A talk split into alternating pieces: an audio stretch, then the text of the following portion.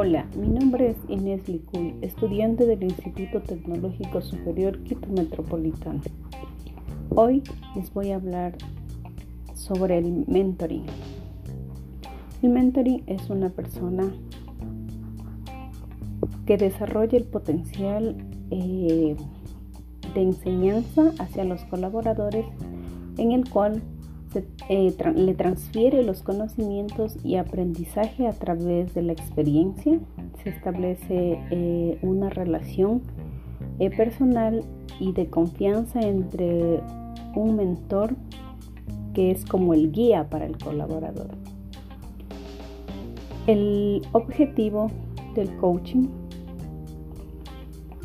pues piensa en resultados inmediatos a corto o mediano plazo y en el entorno eh, laboral actual en las organizaciones. El mentoring está más eh, centrado en el desarrollo personal del colaborador eh, para que pueda eh, desarrollar bien sus habilidades en el trabajo eh, que se está desempeñando o en el cargo que se desempeña el colaborador y pueda, y pueda realizar de mejor manera. las etapas del mentoring eh, pues tenemos como primero eh, es construir la relación entre el líder y entre el colaborador. Tienen que tener esa confianza y esas ganas de, enseñar eh, de parte del mentoring y de, y de aprender de parte del colaborador. Pues también tienen que tener, tienen que intercambiar la información y fijar las metas que tiene la organización.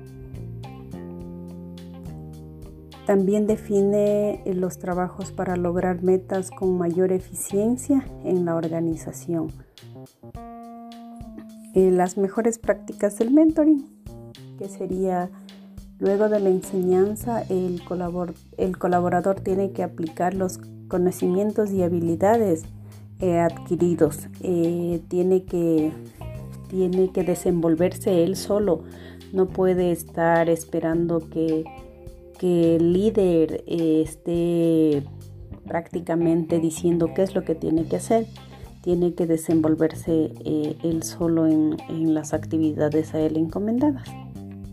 Él también tiene que enseñar a los colaboradores a resolver las situaciones reales con eficiencia, porque muchas veces no solo es enseñar la, la teoría, tienen que este, tienen que estar eh, siempre vigilantes para que puedan resolver los inconvenientes con eficiencia. De igual manera, guiar al colaborador a mantener estrategias exitosas que puedan aplicar en un futuro en las organizaciones. Tienen que tener estrategias y, planes para que en un futuro puedan aplicar en las organizaciones, ya sea para, para solucionar un inconveniente o para, para que la organización crezca o, o tengan más sucursales, todas esas cosas tienen que, tienen que tener bien claro eh, tanto el, la persona que les está enseñando como la persona que está captando la enseñanza. Entonces tienen que tener de parte y parte esa estabilidad eh,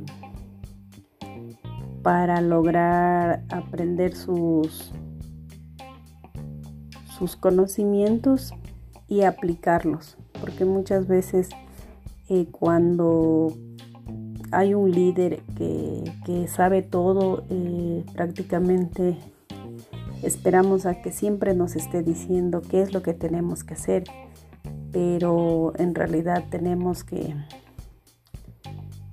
tenemos que captar todo todos esos, todas esas enseñanzas para poder aplicar en las organizaciones de la mejor manera. Gracias.